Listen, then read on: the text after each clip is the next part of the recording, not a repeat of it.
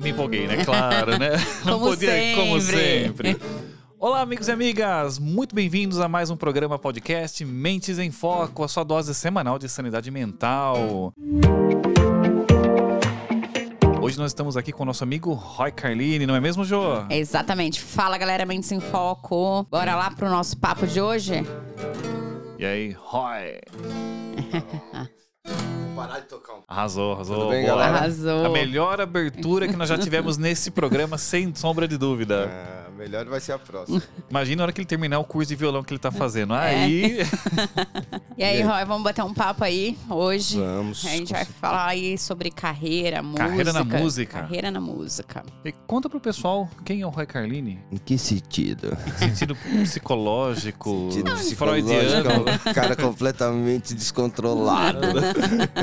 não, o Roy Carlini é um cara que nasceu no meio da música e não conseguiu fugir disso. Foi bem contaminado, como um pisciano maluco, abraçou isso com, com o maior amor Com do os mundo. dentes e. É, com barbatanas e, Tudo... Ah, bom, faz todo e sentido. bolhas. É, e fiz minha bolha com a música aí. Esse é o Roy. Segue carreira na música, sua carreira musical. Sim. Isso, mas assim, realmente desde sempre já foi ali seu primeiro estágio. Você já trabalhou foi com na outra coisa na vida ou só com música? Já, aí vem a, a parte legal. Conta aí Já. pra gente como é que foi antes de ficar Não, na isso- música mesmo. É, na verdade, meu, tem que, você tem que trabalhar um dia na vida, né? Pra você ver qual que é. Mas é que eu, eu descobri cedo a música, então eu vi que que era minha paixão, que era o que eu me dava bem mesmo pra, pra fazer, assim. Eu não tinha muita expectativa de, de faculdade, essas coisas. Eu não, eu não me via fazendo, estudando pra isso. Eu sentia que eu tinha Aquela que coisa mais direcionar. tradicional ali, né? É, eu, na verdade, eu não me senti na- competitivo também, falando, nossa, a galera destruindo em estudos, assim, eu, e eu já pirando na música e tal. E aí eu vi que isso ia atrasar, ia me, ia me atrasar muito, então já, minha escolha foi... Foi certeira, assim, desde o começo. Eu morei em Amparo, né? Durante a minha infância eu nasci em São Paulo, fui pra lá com oito anos, aí até meus 18, 19 anos morei lá. E lá que começou toda essa história, né? Tocando na praça, tocando violão, fazendo luau. Quando vim pra São Paulo, aí eu comecei a estudar música mesmo. Só que também não fui pra faculdade, eu fiz, eu fiz o Instituto de Guitarra, o IGT, ali na, na Conceição, que é uma puta escola. Hoje em dia nem sei se tem mais o MT, mas acho que tem escola ainda. MT, mas não tem os institutos. Enfim, Instituto de Guitarra e me formei ali. E dali eu fu- fui, fui caminhando, fui fazendo cursos, fiz curso de produção musical, de estúdio. E recentemente eu fiz um curso de hipnose, mano. Pra dominar a plateia ali, falar, ouçam o meu na, som. ve- na verdade, assim, é, vindo, vindo um pouco antes, assim, de uns anos pra cá, eu vim, vim me interessando, porque assim, eu sou, como eu já disse, eu sou meio entusiasta do lado da ufologia e tal. Acho demais se tiver um- uma outra vida junto aqui. Enfim. E eu acho que tem. Ô, Jô, e na abertura do Roy tem uma, uma frase ali que me chamou bastante atenção, que aí pega muito no lado da, da carreira, né? Ele falou assim: olha, eu não me sentia competitivo em outras áreas. E, tipo, é aquela questão do dom, né? Do sentimento que te carrega. Eu acho que é isso que as pessoas muitas vezes não se sentem assim, olha, eu tô indo pra um lado que não é aquilo que eu. Tenho o meu talento natural, tipo, quem tem aquela vocação pra área de exatas, uma engenharia, gosta de fazer conta e de repente se vai pra uma outra área que não tem nada a ver. Ou um cara que é bom, de repente tem um talento notório pra escrever, produzir. E aí só porque ele vê que tem uma profissão que é da moda, às vezes fala, "Não, mas eu vou naquilo porque é aquilo que dá dinheiro, né? Meus pais às vezes ficam ali na cabeça falando, vai naquilo e você você foge do seu dom, do seu talento, você não vai ser competitivo, você não vai ser o high level, Uhum. provavelmente da, da, da- daquela profissão, né? Com certeza. Eu penso, eu penso meio por aí, Van. Eu acho que naturalmente foi, foi, esse, foi esse o sentido da coisa, assim, sabe? Mas a, a, a música também não te. Meu, quando o negócio é. Pra você, por exemplo, se você começa a tocar um instrumento, cantar ou, sei lá, batucar em algum lugar, meu, se você para com isso na sua vida, isso. Meu, você sempre você vai se pegar em toda a conversa, puta, eu tocava um baixo, puta, eu tinha um baixo, puta, nem sei porque eu não toco mais, ah, puta, o meu Uhum. teclado, que legal, vontade de tocar de novo. Isso vira, vira uma perseguição pra você. Então a música é um negócio que, meu, mexe tanto com, com o ego, com, com o bem-estar também, com uma coisa que te, te faz sei lá, te, te aproxima de, de, de um inexistente, assim, que você fala, nossa, demais. Quem para com isso fala, putz, que sempre sente essa, esse lance. Então, eu acho que eu, eu seria um cara frustrado hoje. Talvez até teria me dado bem em alguma outra coisa, assim, tipo, como, sei lá, hoje eu estaria cuidando de um super almoxarifado, assim, porque eu fui chefe de almoxarifado, velho. Foi puta, foi terrível. Ai. E- Então e a- você trabalhou como chefe de almoxarifado. É, então, aí meu Perdemos emprego- um ótimo almoxarife. Porra, meu, um xerife de almoxarife. Não, o lance que eu, o primeiro emprego foi num jornal lá em Amparo. Aí, meu, os caras me colocaram na rua. Amparo, puta, é um sol do caralho, né, irmão? Nossa, do bagulho torra. Aí eu almoçava, chegava da escola, almoçava, falava, meu, tá bom, vou lá tentar vender assinatura, né, velho? Passava mal cozinhando no sol ali, falando, Mano. arrotando na cara do cara. Você Aí- quer comprar o meu jornal? Aí tinha mais dois, que era o Vinícius. O Vinícius era um outro que ia de moto e tinha um outro cara lá e tal. Fala, mano. Aí chegava, meu, ali no centro já tinha todo mundo. Então eu tinha que subir os morros, tá ligado, mano? A pé, velho. Amparo tem muita montanha, isso é verdade. É, aí eu, caramba, tentando vender, viu? A senhora quer comprar o jornal? E deu mó errado, cara. Foi mó errado, assim. Vendi umas duas assinaturas, o cara não me pagou. Foi, foi terrível. E era mó micharia. Você só ganhava comissão, né? Aí parei. Aí, Comissionado, duas assinaturas, não é? Não É. dava pra comprar Não, não, Não, uma eu coxinha. Eu encontrei o cara, eu encontrei o cara, falei, meu, você nem me pagou. Ele falou, mano, você nem voltou no jornal. velho, Vou pagar como, pô? ah, tinha que voltar. Não, E, e o legal assim, e quando você dec- decidiu, falou, não, eu vou pra carreira musical mesmo, bateu uma dorzinha assim no coração, um medo, uma insegurança, tipo, Não. será que eu tô fazendo cagada ou tô na, na linha? Então, aí que tá. Eu também tenho a sorte de ser filho de músico, né? Meu pai, graças a Deus, ele... Meu pai é músico. É, meu pai é músico, o Luiz Carlini, pra quem não conhece, ele tocou com, com Deus e o Mundo, aí tocou né, com a Rita Lee, foi guitarrista durante muitos anos, gravou um- os melhores álbuns, aí eu falo com gosto isso, do rock nacional. Eu já tinha esse link, né, e essa encorajada. Eles te incentivavam, tipo, ó, é, ó, se você meu quiser, pai vai. sim, mas eu não vou te dizer que minha família, tipo, abraçou com unhas e dentes, entendeu? Eu repeti de ano, quiseram tirar minha guitarra, sacou? Sacanagem, hein? É, mas. É, mas, porra, é aquela briga, né? Porra, hoje eu tenho uma filha, eu sei que eu quero que ela estude, foda-se se ela quiser virar paraquedista, meu, mas você vai ter que terminar essa merda e fazer. Não para Vai de tirar, falar palavrão. Pode, pode, que o podcast é livre. pode. Mas você vai tirar a guitarra dela também? Hã? Se ela repetir, você vai tirar a guitarra dela? Não, vou dar mais uma, meu. Não, ela só não pode virar baterista, que aquilo lá acaba com o cérebro de um pai, né, meu? Imagina ensaiando, né? Tudo. tudo, tudo pá.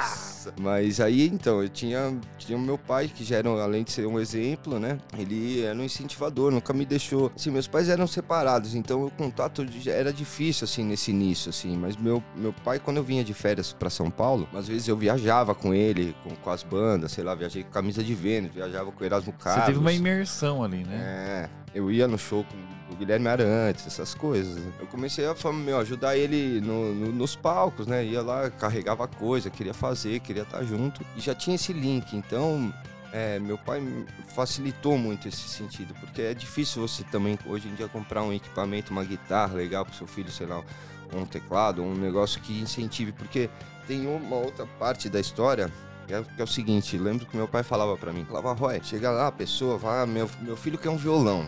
Aí tá, chega lá nas Casas Bahia, já, já não tá certo. Já, aí, já não é o aí local tem dois ideal. violões, né? um de 99,99 e o outro 259. Que é o melhorzinho ali. É. Mas daí o cara fala, pô, bicho. Não vai dar- não vai dar em é, nada, é, ele não vai, vai ficar sabe. lá, vai, vai virar igual aquele comando de reação, vai deixar jogar. Ah, tá bom, vai, pega esse 90. Mano, chega lá, a corda alta pra caralho, o violão entorta, não afina, não, não dá aquele tesão no moleque tocar. O moleque vê o outro, o amigo tocando legal. Ah, mano, nunca vou conseguir fazer, meu dedo dói, sabe? Então exi- existe todo. Existe um monte de coisas. Na verdade, é, uma, é um tipo, para não dizer que eu não ajudei, mas tá boicotando. Na verdade, porque É. tá, tipo, dando um, um negócio meio ruim e não tô É. nem incentivando. Vamos ver um show, que nem você teve a oportunidade de ver os caras É, fazendo, a Exatamente, prática me deu um instrumento regulado que dava pra eu desempenhar alguma coisa. E, Isso, isso vai, sei lá, em 50, 60% dos casos já elimina, já elimina uma, uma grande parte dos artistas, né? Tive, eu tive essa sorte, cara, mas eu não vou te dizer que, desculpa, porque minha família sempre foi muito a favor. Mas não assim, carregou minha- no colo também, botou você num palco e falou, vai lá. Nem meu pai, inclusive. É, isso daí, isso daí muitas vezes meu, me, me, me tornava meio que. tornava isso uma obrigação de eu tocar, de eu ter ah, seu filho do não sei quem. Eu nunca me via assim. Quer dizer, sempre, sempre me via assim, mas nunca me vendia assim, sabe? Me vendia pelo que eu queria apresentar. Porra, mas tem uma questão também entre ficção e realidade, né? Porque, tipo, Sim. eu imagino assim, é que nem aquele garoto que quer ser piloto de avião. Hum. Aí ele imagina que ele vai estar no ar pilotando um avião, fazendo a acrobacia que ele quer, a hora que ele quer. E se ele realmente vai e se torna piloto de uma linha comercial, por exemplo, ele é piloto, mas tipo, ele, ele tem que seguir um. Ele decola na hora que tem que ser, não pode inventar moda lá em cima. O músico também, acho que a galera às vezes se vê meio. Eles imaginam lá o, o- Acho que o vocalista do Iron Maiden que tem até jato particular, o cara toca o que ele quer, o que ele quer, voa num jato e faz o que quer. Mas você ser músico profissional, daí não é só a parte divertida, porque daí já tem uma obrigação, né? Você tem que Sim. cumprir horário, não é só tocar o que você quer. É, é- Cara, é e te, é, te falar a real, assim, ou você tem dois tipos, ou você deu a sorte de no começo da carreira você virou um restart, vai. Eu sou velho, viu? Vou falar, vai, um restart, é uma referência de uma banda que vira nova, os moleques já fica famoso. Estoura rapidão, né? É, mas isso, mano, é um, um bilhão, mano. E acontece, e quando acontece isso, você pode crer que lá pra frente o negócio.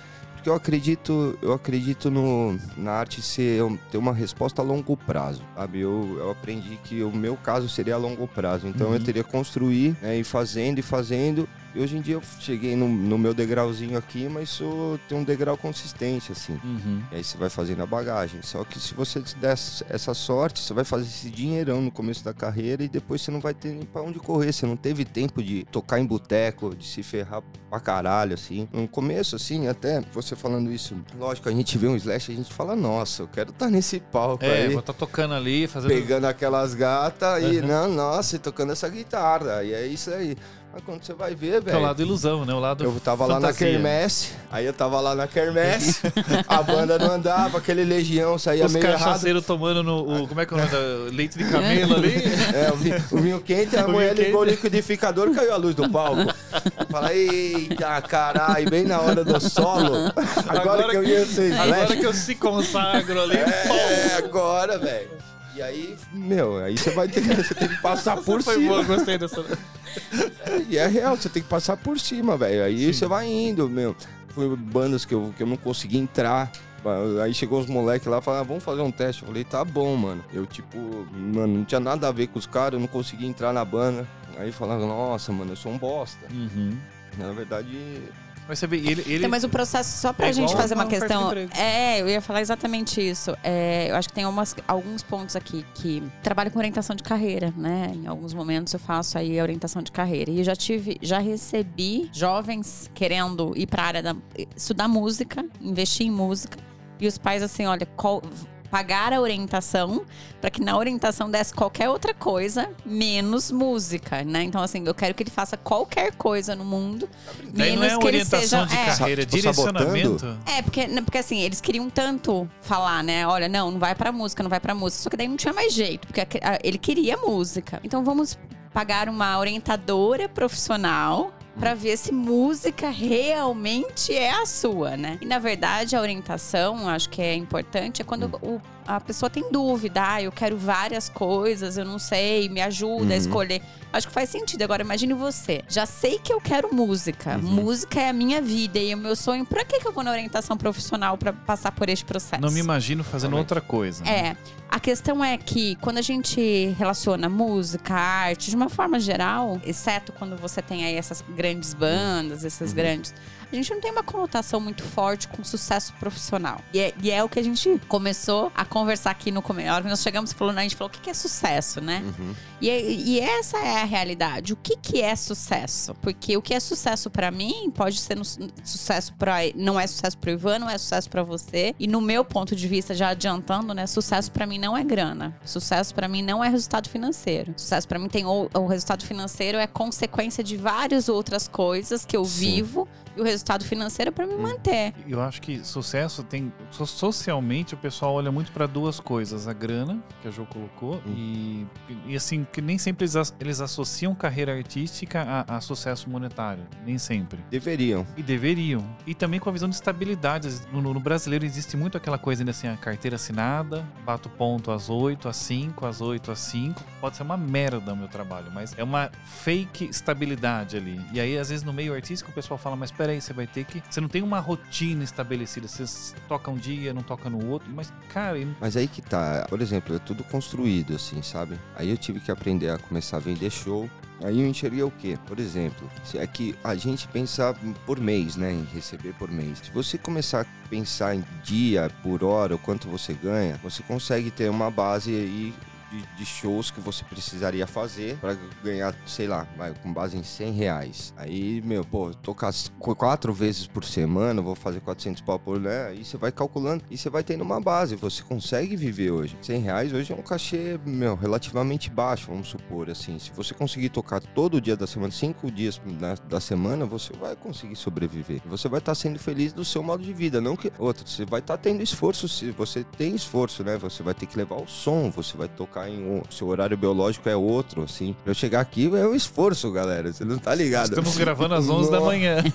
né? Que não é o, seu turno, né? O seu turno é, É. na noite, né? O show tá rolando. Sim, Mas hoje com a nenê, assim, eu tô, tô tendo que acordar um pouco mais cedo, assim. Aí você dobra o turno, na verdade. É, já né? vem com um ursinho na cabeça e tal.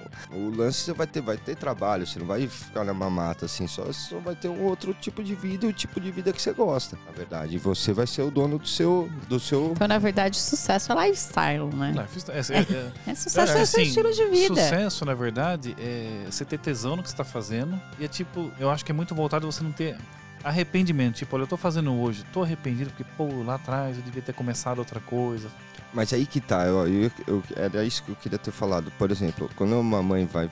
No caso que você enxerga uma situação dessa, da, meu filho quer seu. Deixa o cara ser. Meu, quem precisa de orientação são os pais. Essa é a real. É numa dessa que o cara cai nesse, nessa espiral de, de, de levado por, por uma carteira assinada, de uma coisa não, não, não foi ser o que ele quis. E pra ele sair disso depois, meu, é muito difícil. Porque realmente você fica, puta, mano, mas eu tenho essa carteira assinada aqui, mano, puta, eu tenho meu planinho ali. Vai ficando cada vez mais Não, difícil e, trocar. assim, e o sucesso, sabe que é aquela realização pessoal de que assim, pô, eu sou feliz fazendo o que eu faço, não acontece. E aí você vive uma vida meio que insatisfeito, sabe? Tá Uhum. bem, eu tenho uma graninha, tenho meu plano, isso, aquilo e tal, mas na real parece que falta alguma coisa. Uhum. Falta, que é o que a gente. Acho que tem até um podcast do Clóvis falando sobre isso, que ele fala do, do, do processo do Daimon, assim, né? Que Exato. você vem pro O mundo. que, que você nasceu pra fazer? É, o que, que você nasceu pra fazer? Porque eh, nós aqui no mundo viemos pra fazer alguma coisa, né? Você veio pra música, enfim, cada um veio pra fazer o seu papel. Sim. Se você não tá fazendo o seu papel, você não tá contribuindo pra essa máquina, planeta, Uhum. funcionar. Entendeu? Você não tá fazendo. Então é você quase como, como se você fosse uma, pe uma, pe uma peça quebrada Uhum. nessa empresa, né? Nessa, nessa máquina Uhum. planeta, né? Uhum. Ó, e aí, as coisas interessantes assim. aqui. Falamos de vocação forte. Questão Uhum. de você ir para aquilo que te realiza de verdade, sucesso. Uma outra fala do Roy que eu achei legal, até anotei aqui para chamar. Competências complementares. Que nós conversamos aqui na semana passada com o Zé Barreto. Com ele, ele é chefe, ele é do ramo de gastronomia. Ele tava conversando também sobre a vocação dele. E ele falou assim: muitas pessoas vão pro curso de gastronomia como um hobby, uma segunda profissão e tal. E na verdade é o que elas gostam, mas vai ficando pra frente, né? E ele é um caso diferente que ele já foi desde o início, ele já foi pro curso e tudo mais. E aí ele tava falando sobre o que ele aprende no curso. Que, tipo, a- o pessoal só pensa Masterchef lá na pia da, da cozinha, tá, tá, tá, tá, cozinhando, misturando ingredientes, fazendo um prato, que é que nem a questão. Ficção e realidade. Ser chefe numa cozinha grande é, é 200 pratos ao mesmo tempo, a coisa pegando fogo ali não é fácil.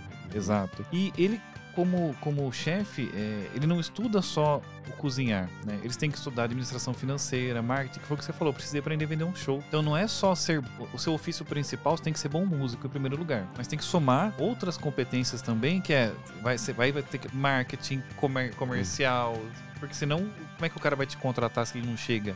E outra, e uma disciplina que você.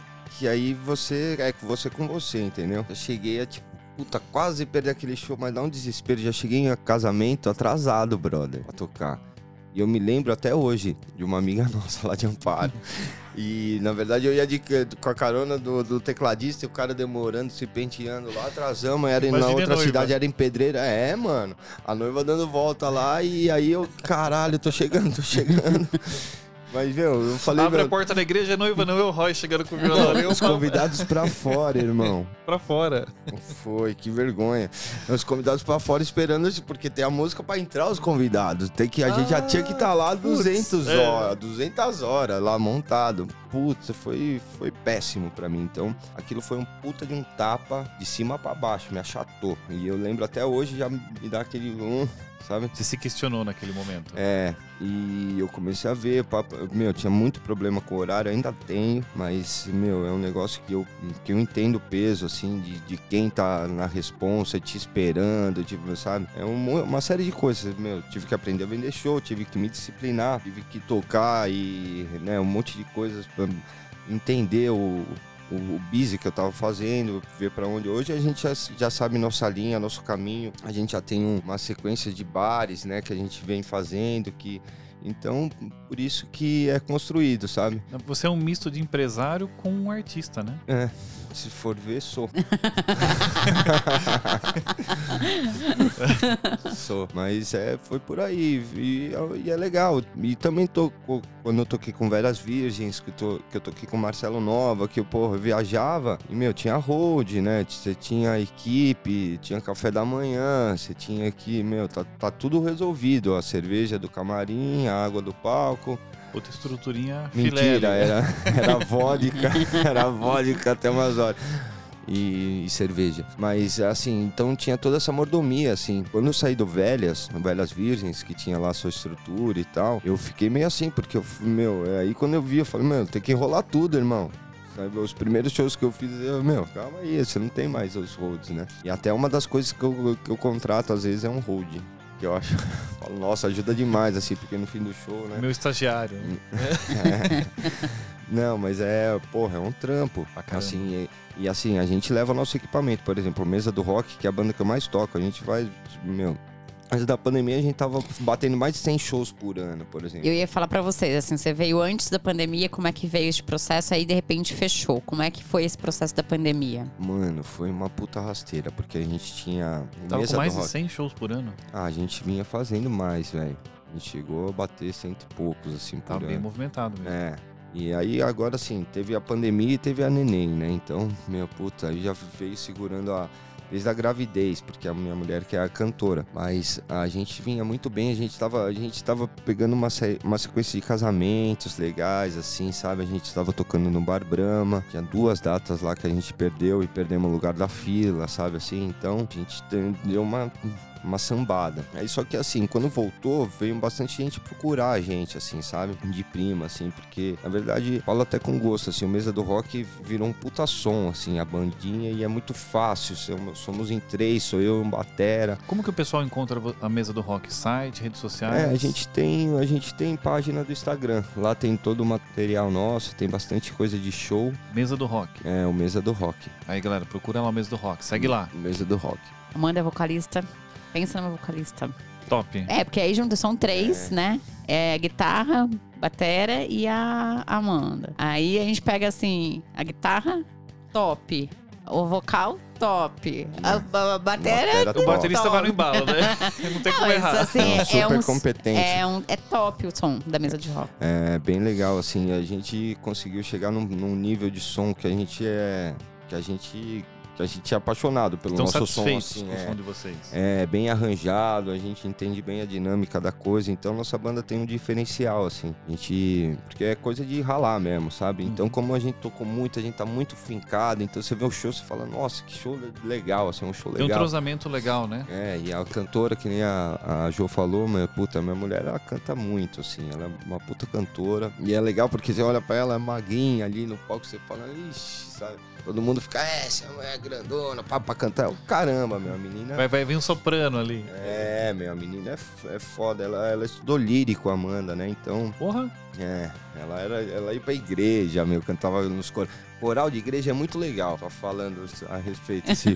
é, coral, assim, sabe? Pra, pra cantar, pra desenvolver, puta, é bem legal, assim. E ela, e ela veio dessa onda. Nossa, então a Amanda tem um super alcance, a gente consegue tocar coisas que a gente gosta, assim, tipo, sem dó mesmo, sabe? Sem achar que tá titubeando. Então, é um negócio que anda muito bem. E eu Mesa do Rock vinha fazendo muito, bastante shows, shows bons, assim, que a galera gostava mesmo. A gente sempre toca num bar. A grande 90%, 95% a gente volta, porque o som foi, foi bom, foi bom. É, foi bom, foi bom, foi bom. Bom, bom, bom, bom. Falando. Mas enfim, e aí, aí o que aconteceu? Rolou a pandemia e a galera.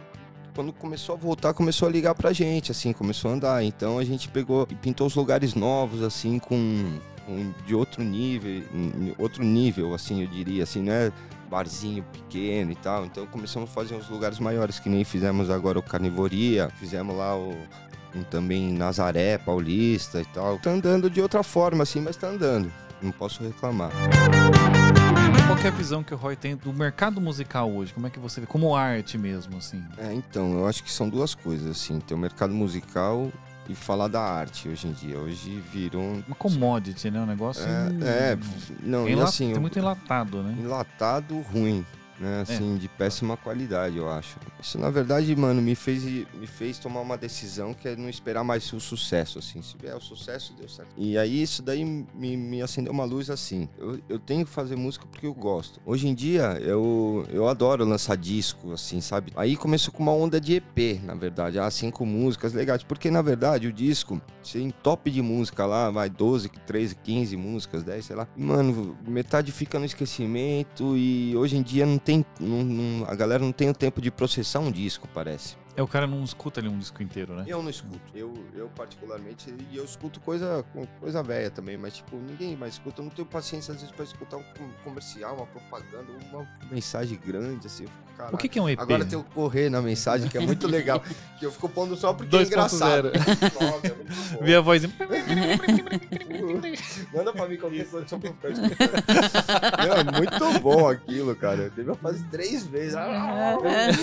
Mas é. Isso daí isso se tornou uma realidade. Então hoje a gente lança o quê? Singles, né? Uma ou duas músicas. A gente acabou de lançar uma. Tem uma outra banda minha que é a Le Royale, que é a minha banda mesmo, que eu canto, que eu componho. Lançamos uma agora que chama Indignado a música. Uma música legal, meio de, de revolta e tal. E com a Heloísa Lucas, uma can- com a cantora Elo, fazendo um feat na música. É uma puta música trabalhada. Você que, que compôs a música, é Eu isso? que compus e fiz o arranjo e tal, o arranjo com a Royale também. Eu e o Dimitri, que é o Batera, Batera do Mesa também. A gente, a gente trabalha a maioria dos arranjos, assim. E, meu, a gente dá um puta trampo nos arranjos e tal. E nessa música em especial, meu pai fez a produção. Então ainda entrou o dedo dele, ainda porque, cara, quando você vê.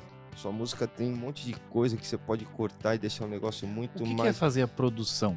Produção. ah, a produção existe, existe produções, tem a produção executiva, a produção, né, a produção musical. A produção musical ela consiste do cara analisar a música para ser um produto. Uhum. Então, você, meu, se chega lá, a música tem 10 minutos, é, 10 minutos, vai, vamos dar um exemplo mais consistente, vai, dois minutos de introdução, Aí entra, entra um pouco da voz, já vem um solo, aí vem um refrão colado com outro, sabe assim? Aham. Então o cara meio que dá um tapa na música pra ela, pra ela andar, pra ela ter um, Uma fluidez. fluência. É, uma fluidez. Coisa que o músico muitas vezes acaba entupindo. Não precisa de dois minutos desse refrão não acontecendo nada. Olha lá, tem esse espaço aqui, o solo poderia ser aqui. Ó, aqui tá, meu, vocês estão enroscando, tá muito amarrado. Existe todo esse processo pra música deixar a música naquele ponto. Essa música a gente teve um trabalho do caramba. A gente começou a gravar lá no estúdio, tem, já faz uns três anos. E a música é antiga, inclusive. E aí a música ficou na gaveta, a Elo queria gravar e tal. O caso tá indignado. Aí a gente, ah, beleza, vamos gravar. Colocamos a voz dela, a música cresceu assim. A gente, caramba, aí entrou meu pai na fita. Meu pai falou: "Ó, essa batera vai ter que fazer de novo. Você tá brincando. A música já estava pronta a mix. A gente voltou pro estúdio, tirou a bateria antiga, gravamos uma nova batera. Eu, eu regravei um solo, lá que era o solo do guitarrista antigo da banda. Então a música foi praticamente refeita, assim, sabe? Meu, pra lançar esse negócio aí foi, foi um trampo, ainda foi pro cara. Meu, pagamos lá uma master, uma mix e tal. Quer dizer, pra uma música, quanto tempo ela tem no, no- ao total? Essa música, cara, ela tá um pouco comprida, assim, na real. Ela era um pouco maior, aí com, com esse- com esses picotes que a gente foi dando, ela deve, sei lá, deve quatro minutos a Não, música. mas quatro minutos. Olha quantas horas de produção. Na verdade, anos, né? Anos, Que você né? falou Porque desde faz- a- É, porque assim, é, na verdade, assim. É um quando- vinho, praticamente. Isso aí que tá amadurecendo ali pouco a Sabe o que pouco. vocês fazem? É, chega aqui, vamos gravar um monte de programa. A gente fez uma época, a gente gravou um monte de bateria e baixo, assim, sabe? Aham. Bateria já deixamos pronta pra ir fazendo. Assim, a- o Royale, a gente tá, tem umas cinco na gavetas, assim, cin- cinco já no, já, já no computador, na verdade, assim, em processo de gravação, pra lançar ainda. Tem uma... E onde é que a gente encontra? A Le Royale, então, a gente, tá, a gente tá no YouTube, né? Tem nossa página lá no YouTube. E a gente tá no Spotify. O Spotify é o seguinte, não tem todo o nosso material lá. O Spotify, o que a gente tem são as músicas mais recentes que a gente lançou. Que é as últimas três músicas, que são o Vão, é, a Maluxi e a Indignado. Essas três estão no Spotify pela nossa página lá. Mas a gente tem um show livre gravado ao vivo lá, na, lá no show livre do Clemente, que tem lá 10 canções lá, inclusive as, as do EP antigas que não que não a versão estúdio não está no Spotify, só no YouTube.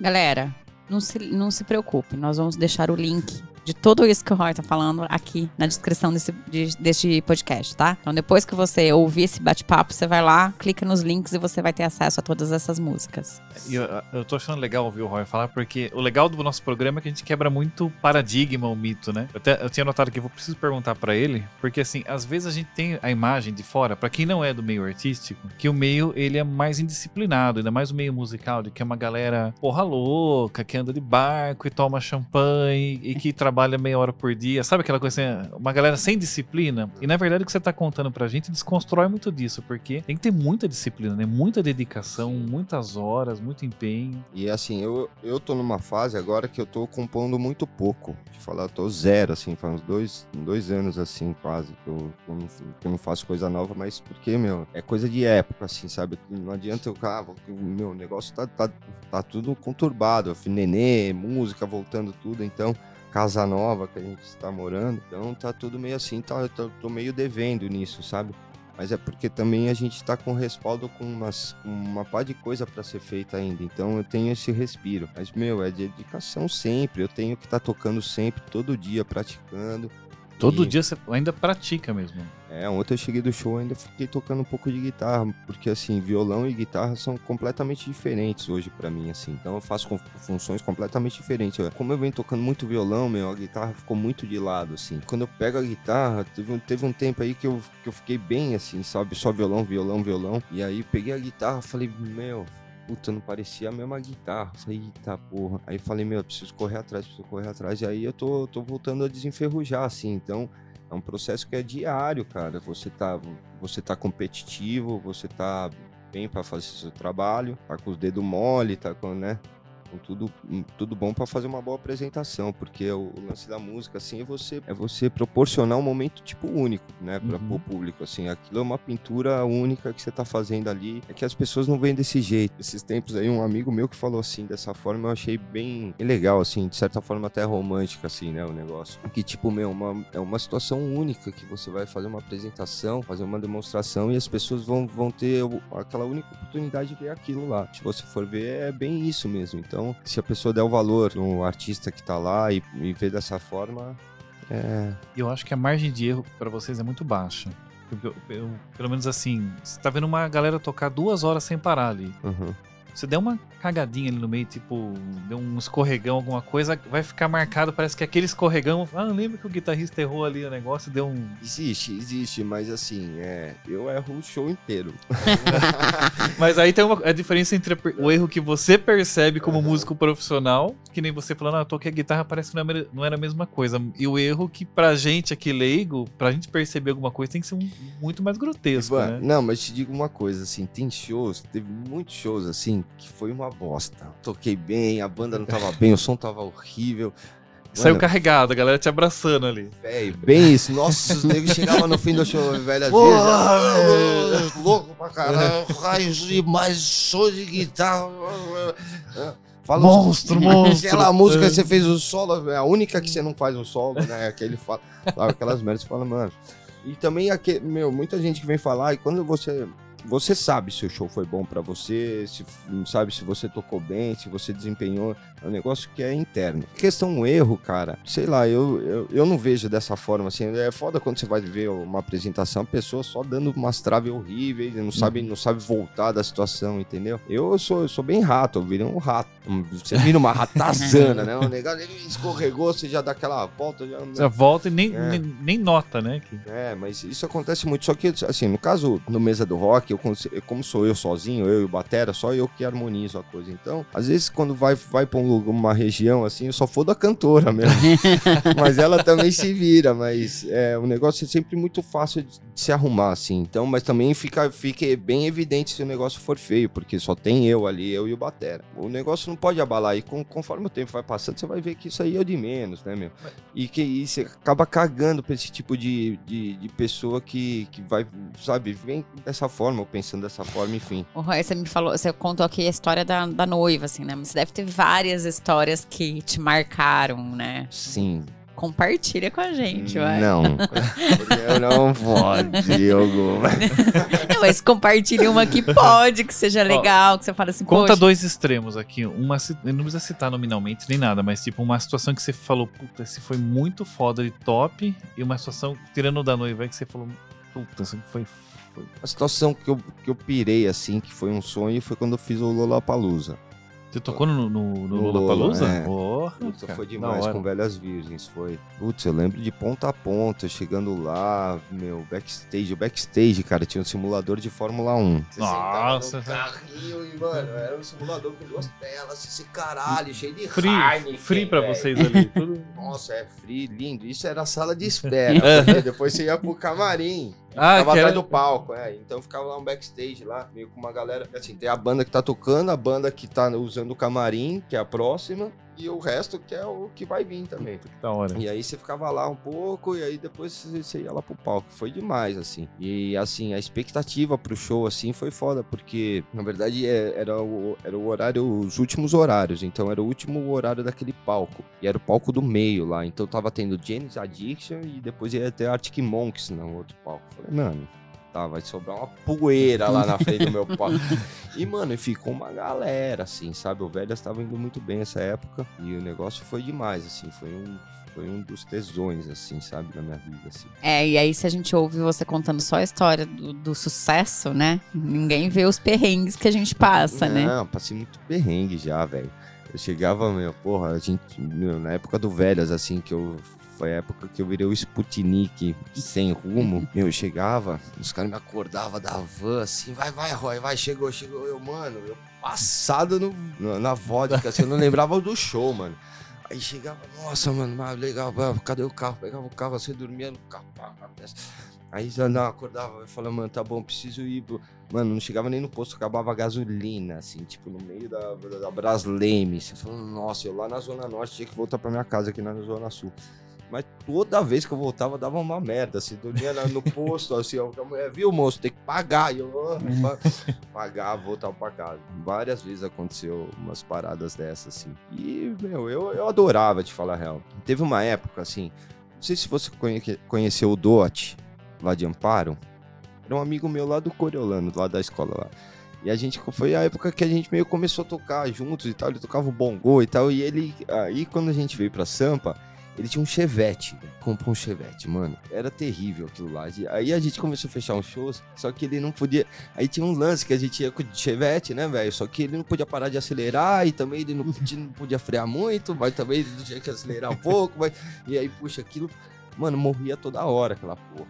E eu empurrei muito o chevette, muito, assim. Mas Aí- uma musculação razoável ali. hein? Meu, de chegar, eu, teve uma vez que eu me lembro muito bem que eu fui, meu, morreu na sub- no fim da subida de uma ponte lá, que a gente, eu, caralho, ele vai, vai, mano. Eu falei, mano, mas tá chovendo, ele vai, vai, vai. Eu falei, tá bom. Puta busão do lado, caralho. Meu, fui empurrar o negócio, velho. Meu pé não escorregou, já dei com a cara assim, ó. Tal, no porta-mala. Fiquei com a cara preta, velho. Todo- Os caras, todo mundo me vendo no ônibus. eu, Caralho. Quando o Chevette puxou, mano. É, mas olha só, né? Nós estamos falando aqui de sucessos e de desafios. Hum. E aí nós falamos o quanto é desafiador esse processo de empreender, né? Você não é só músico, mas você é o empreendedor da música. Roy, me fala aí que mensagem que você quer trazer ou deixar para os nossos ouvintes aqui do Mentes em Foco. Pra ir sempre atrás do, do que você sente que é o seu objetivo, sabe? Que é, o seu, que é o seu tesão, na verdade. Isso vai se tornar seu objetivo e isso vai te trazer o, o sucesso da forma que a gente enxerga, né, Ju Ivan? Muito É. bom, galera. Olha só, as redes sociais do Roy vai estar aqui na descrição do nosso podcast. Valeu, Roy. Muito, muito Valeu obrigada vocês. pelo bate-papo. Foi Legal. incrível. Valeu, Ivan. Valeu, pessoal. Até o próximo Mentes em Foco. Obrigado, Até, galera. valeu, galera.